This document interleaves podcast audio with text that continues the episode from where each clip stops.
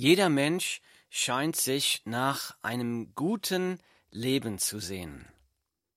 Aber oftmals scheinen uns Umstände, Krankheiten oder andere Personen davon abzuhalten. Manche sagen, mein Leben hätte gut sein können, wenn ich nicht mit dieser Krankheit zu kämpfen hätte.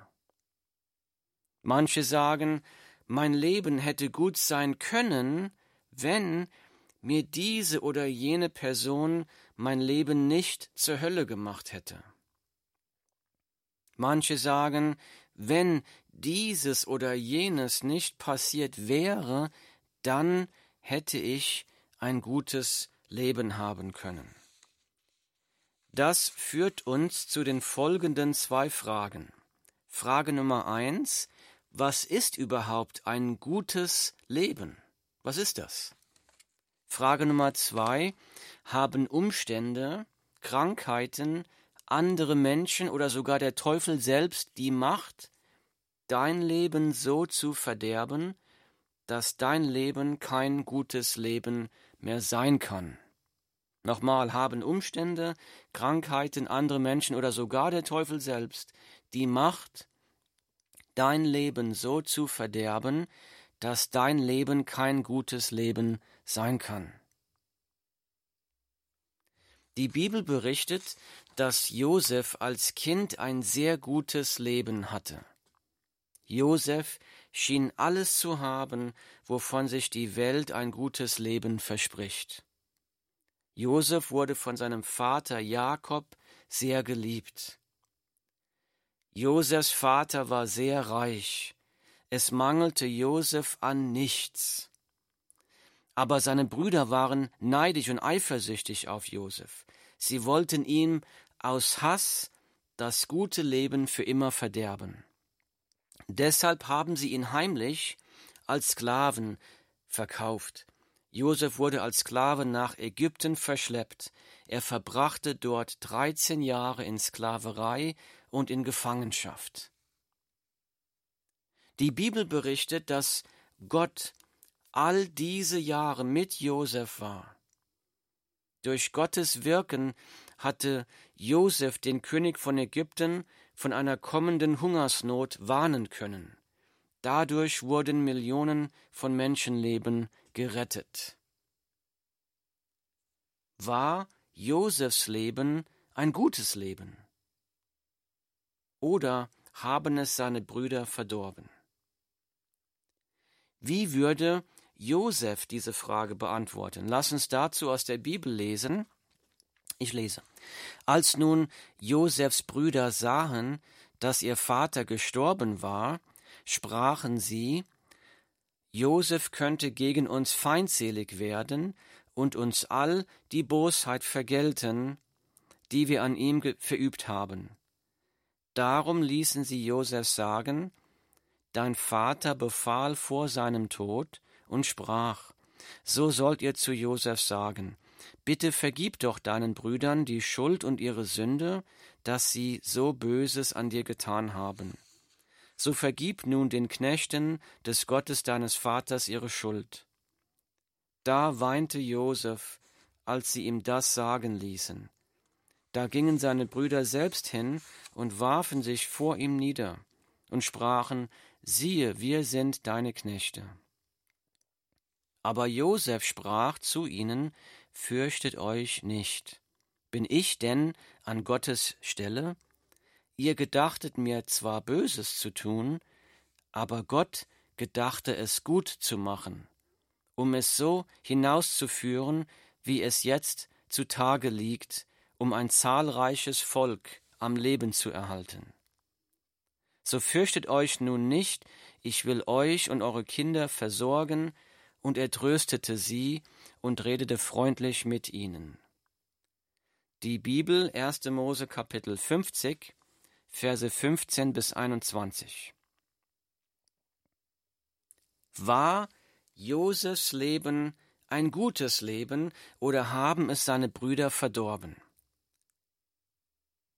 39 Jahre nach dem schweren Verbrechen, das seine Brüder dem Josef angetan haben, sagte Josef ihnen hier folgendes: Ihr gedachtet mir zwar Böses zu tun, aber Gott gedachte es gut zu machen, um es so hinauszuführen, wie es jetzt zutage liegt, um ein zahlreiches Volk am Leben zu erhalten. 1. Mose 50, Vers 20. Die Brüder wollten dem Josef Böses antun. Sie wollten das Leben des Josef für immer verderben. Aber Gott hatte andere Pläne. Gott hat das Böse gut gemacht. Wir haben gerade gelesen, ihr gedachtet mir zwar Böses zu tun, aber Gott gedachte es gut zu machen. War Josefs Leben ein gutes Leben? Josefs Antwort hier war ganz klar ein Ja. Ja, mein Leben war ein gutes Leben. Der allmächtige und barmherzige Gott hat das Böse, was mir angetan wurde, in etwas Gutes, etwas Wunderbares verwandelt. Josef macht ihr ein ganz klares Prinzip klar, keine Macht der Welt kann gegen Gottes Allmacht ankommen. Keine Macht der Welt kann Gottes Pläne aufhalten. Und so sagt Josef, ihr habt mir deshalb mein Leben nicht verderben können. Gott hat euer Böses gegen mich zum Guten gewendet. Wir finden die gleiche Zusage auch in der Bibel im Neuen Testament in Römer 8, 28. Da sagt das Wort Gottes, wir wissen aber, dass denen, die Gott lieben, alle Dinge zum Besten dienen, denen, die nach dem Vorsatz berufen sind. Römer 8, 28. Wir wissen aber, dass denen, die Gott lieben, alle Dinge zum Besten dienen denen, die nach dem Vorsatz berufen sind. Gott gibt uns hier in seinem Wort eine ganz großartige Zusage. Hier sagt das Wort Gottes, denen, die Gott lieben, werden alle Dinge zum Besten dienen. Mit anderen Worten, die Leute, die Gott lieben, werden ein gutes, bestmögliches Leben leben. Was ist damit gemeint? Das bringt uns zurück zu den Fragen, die ich am Anfang gestellt habe. Frage Nummer eins war, was ist überhaupt ein gutes Leben? Was ist ein gutes Leben? Wann war ein Leben gut? Viele Menschen denken, ein gutes Leben sei ein Leben ohne Schmerz und ohne Leid. Ist Römer 8:28 hier eine Zusage, dass die, die ihn lieben, von Schmerz und von Leid bewahren wird? Ich glaube nicht, denn wir lesen, wir wissen aber, dass denen, die Gott dienen, äh, die Gott lieben, alle Dinge zum Besten dienen. Alle Dinge dienen denen zum Besten, die Gott lieben. Aber was ist hier mit alle Dinge gemeint? Alles. Alle Dinge natürlich, alles, alles dient ihnen zum Besten. Worum geht es denn hier in diesem Bibelabschnitt?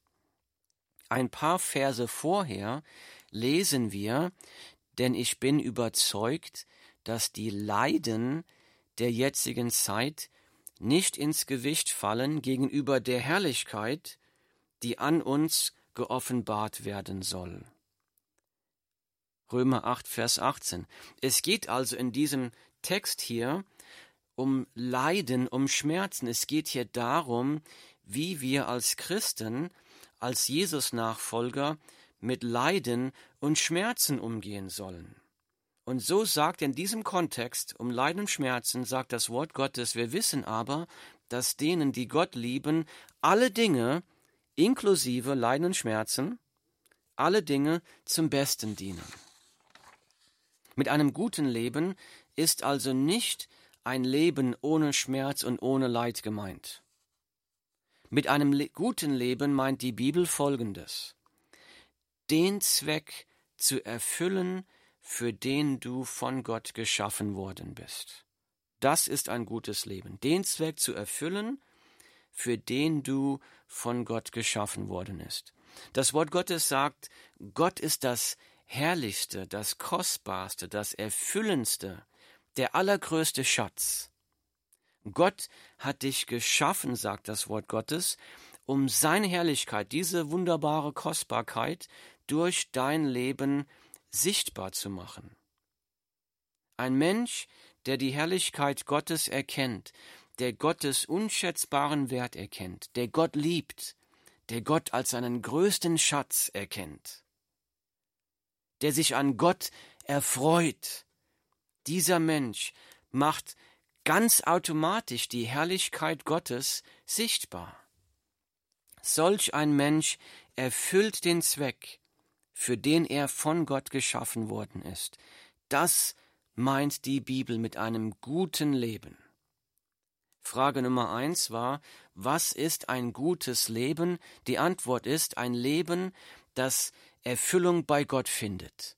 Ein Leben, das sich an Gott erfreut und dadurch Gottes Herrlichkeit sichtbar macht. Das ist ein gutes Leben. Frage Nummer zwei.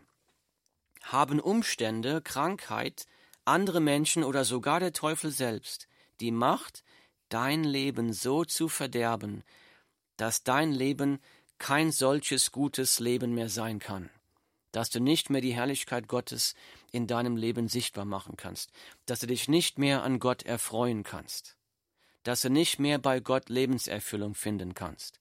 Die Antwort finden wir in Römer 8, 28. Wir wissen aber, dass denen, die Gott lieben, alle Dinge zum Besten dienen. Denen, die nach dem Vorsatz berufen sind. Die Antwort ist, über denen, die Gott lieben, haben Umstände, Krankheiten, andere Menschen, sogar der Teufel selbst absolut keine Macht, ein solches gutes Leben zu verhindern. Warum nicht? Weil unser Vers hier sagt, weil Gott alle Dinge, jeden Schmerz, jedes Leid, alles Böse, alle Anfechtung, alle Bedrängnis, alles Teuflische, das diese Menschen erleben müssen, zu ihrem Besten umwandelt. Gott wandelt das zu ihrem Besten um. Wir wissen aber, dass denen, die Gott lieben, alle Dinge zum Besten dienen, denen, die nach dem Vorsatz berufen sind. Sehr oft so, dass diese Drangsal, diese Bedrängnis, diese Not, diese Schmerz uns dazu führen, dass wir die Gegenwart Gottes noch mehr suchen, als wenn es uns gut geht. Josef wurde von seinen Brüdern gehasst, verraten und in, die Sklaverei verkauft. Josef hätte jetzt sagen können, wenn Gott so etwas Schlimmes zulässt, dann will ich nichts mehr mit ihm zu tun haben. Josef hat aber weiter an Gott festgehalten. Wie hat Gott das Böse, das ihm angetan wurde, zum Guten gewendet? Josef durfte in seiner ganz großen Not lernen, Gottes Gegenwart ist viel kostbarer als Freiheit. Gott ist ein viel größerer Schatz als alles, was die Welt zu bieten kann. Gott schenkt Erfüllung. Mehr als Reichtum und Freiheit. Das Wort Gottes sagt, wir wissen aber, dass denen, die Gott lieben, alle Dinge zum Besten dienen, denen, die nach dem Vorsatz berufen sind. Der Apostel Paulus beschreibt das an anderer Stelle in der Bibel so. Er schreibt, ja wahrlich, ich achte alles für Schaden gegenüber der alles übertreffenden Erkenntnis Christi Jesu, meines Herrn, um dessen Willen ich alles eingebüßt habe, und ich achte es für Dreck, damit ich Christus gewinne. Die Bibel, Philippa Kapitel 3, Vers 8. Der Apostel Paulus musste viele Leiden in seinem Leben erleben. Wie haben die Leiden, die er durchleben musste, zu seinem Besten gedient? Paulus durfte durch seine Leiden die alles übertreffende Erkenntnis Christi Jesu erfahren. Paulus hat alles Weltliche verloren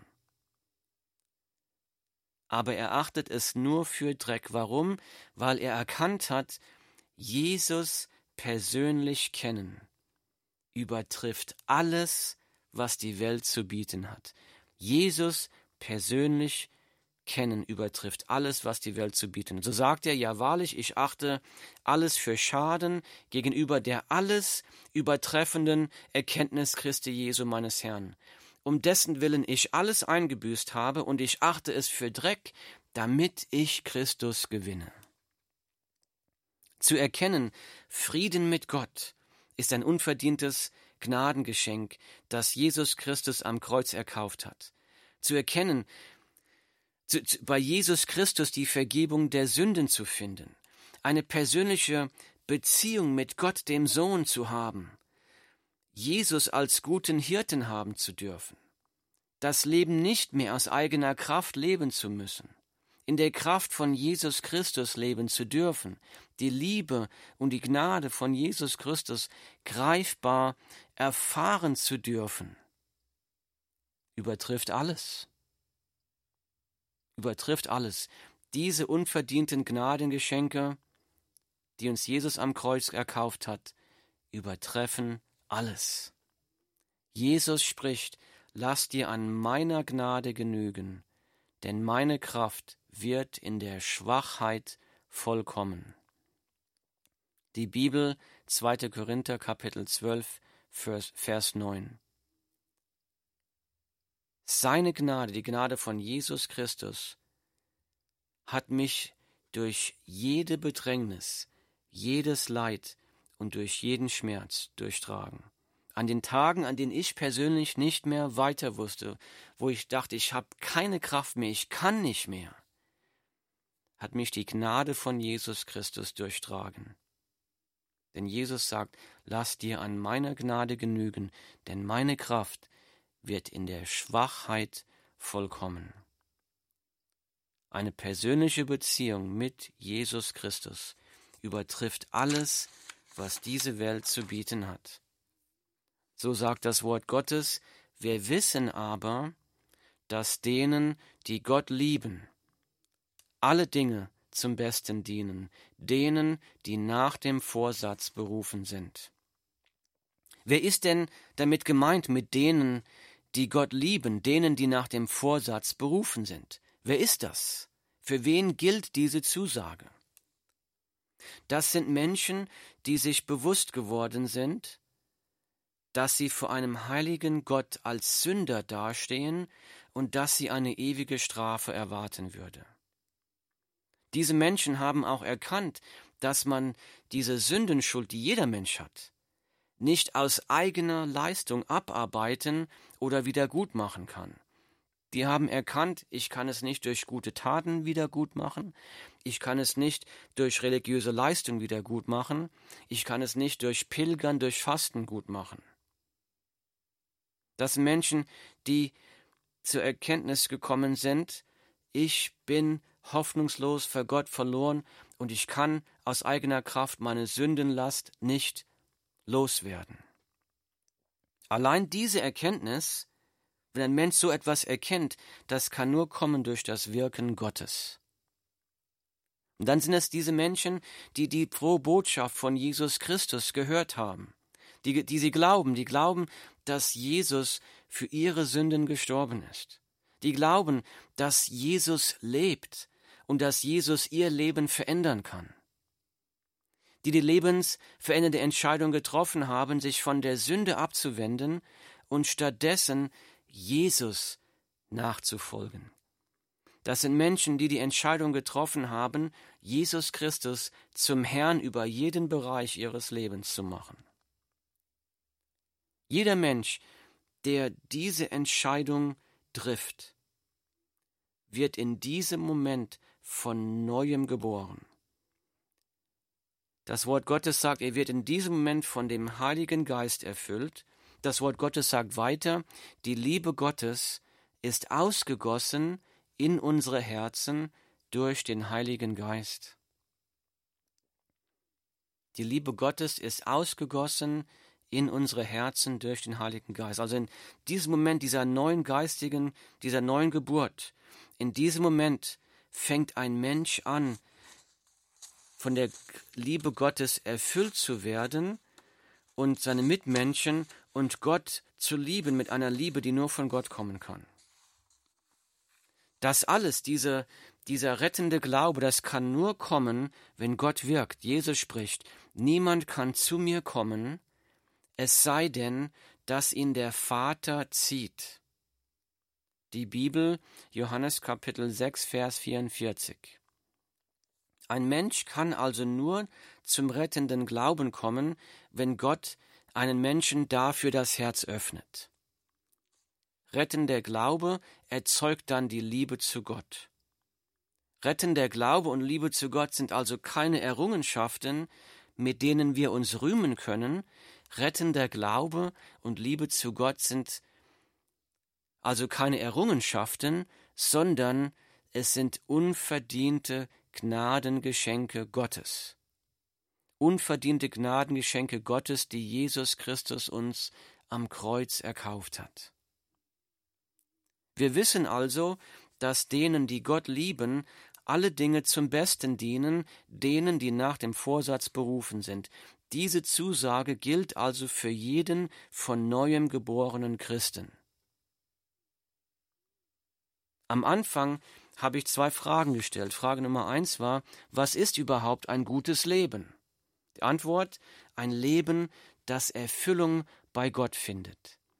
Ein Leben, das sich an Gott erfreut und dadurch Gottes Herrlichkeit sichtbar macht. Jesus hat uns diese persönliche Beziehung zu Gott am Kreuz erkauft. Frage Nummer zwei. Haben Umstände, Krankheiten, andere Menschen oder sogar der Teufel selbst die Macht, dein Leben so zu verderben, dass dein Leben kein biblisches gutes Leben mehr sein kann. Also kein Leben mehr, sich an Gott zu erfreuen, Erfüllung in Gott finden und Gottes Herrlichkeit sichtbar zu machen. Diese Frage, kann jemand mein Leben verderben, kommt von einer ganz großen Lüge, die der Teufel dir und mir schon viel zu lange vorgelogen hat. Du hast diese Lüge vielleicht schon so oft gehört, dass du schon angefangen hast, dieser Lüge zu glauben. Die Lüge lautet folgendermaßen Du bist ein Opfer deiner Umstände. Ich bin ein Opfer meiner Umstände, das ist eine Lüge. Niemand ist ein Opfer seiner Umstände, denn das hört die Wahrheit. Lasst uns die Wahrheit lesen und lasst uns diese Lüge ablegen. Die Wahrheit ist nämlich, ich lese weiter aus dem Wort Gottes, wer will uns scheiden von der Liebe des Christus? Die Frage ist also hier, wer kann uns oder welche Umstände kann uns trennen davon, die Liebe von Jesus Christus greifbar zu erfahren. Wer will uns scheiden von der Liebe des Christus? Drangsal oder Angst oder Verfolgung oder Hunger oder Blöße oder Gefahr oder Schwert? Wie geschrieben steht, um deinetwillen werden wir getötet den ganzen Tag, wie Schlachtschafe sind wir geachtet aber in dem allen überwinden wir weit durch den, der uns geliebt hat. Die Bibel Römer Kapitel 8, Verse 35 bis 37. Ganz große Zusage Gottes, wenn du von neuem geboren bist, dann können dich Krankheit, Schwierigkeiten, Bedrängnis, Verfolgung, andere Menschen nicht daran hindern, deine Lebenserfüllung, deine Freude in Christus zu finden und dadurch Gott zu verherrlichen. Nichts kann dich davon abhalten. Ich lese weiter am nächsten Vers. Da geht's weiter. Denn ich bin gewiss, dass weder Tod noch Leben, weder Engel noch Fürstentümer noch Gewalten, weder Gegenwärtiges noch Zukünftiges, weder Hohes noch Tiefes noch irgendein anderes Geschöpf uns zu scheiden vermag von der Liebe Gottes, die in Christus Jesus ist, unserem Herrn. Römer 8, 38, 39. Wenn du von neuem geboren bist, dann werden weder, dann werden selbst die Engel des Bösen, dann werden die Mächte des Bösen, dann wird der Teufel selbst nicht in der Lage sein, dich von der Liebe in Jesus Christus zu trennen. Sie haben keine Macht, dich davon zu trennen, täglich neue Liebe von Jesus zu erfahren, täglich neue Gnade von Jesus zu bekommen, täglich neue Barmherzigkeit in Jesus zu finden, täglich neue Kraft von Jesus zu erfahren. Wenn du von neuem geboren bist, dann kann dich keine Macht der Welt davon abhalten, Gott zu verherrlichen durch Jesus Christus.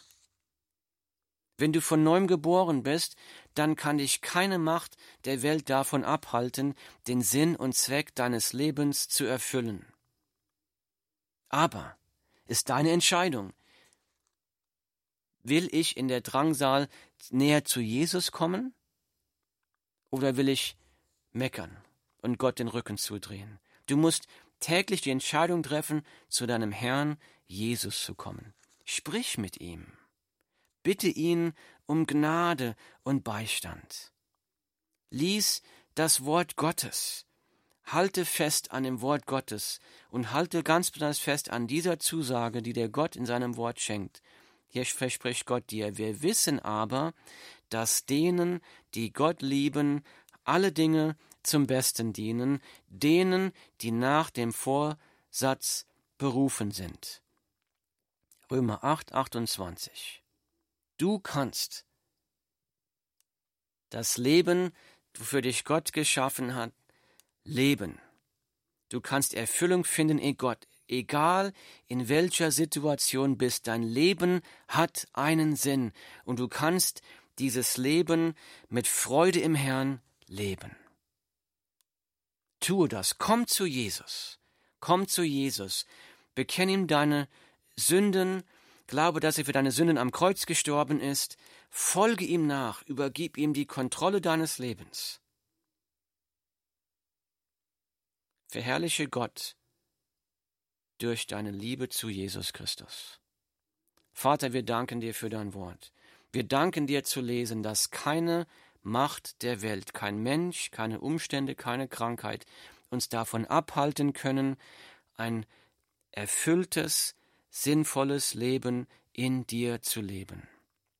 Vater, ich bitte für die, die zuhören, die schon von neuem geboren sind, ich bitte dich, dass du sie bitte ermutigst in ihrem Glaubensleben, dass sie deine Herrlichkeit, deine Gnade, deine Liebe immer mehr erfahren dürfen in ihrem Leben, Erfüllung finden in dir.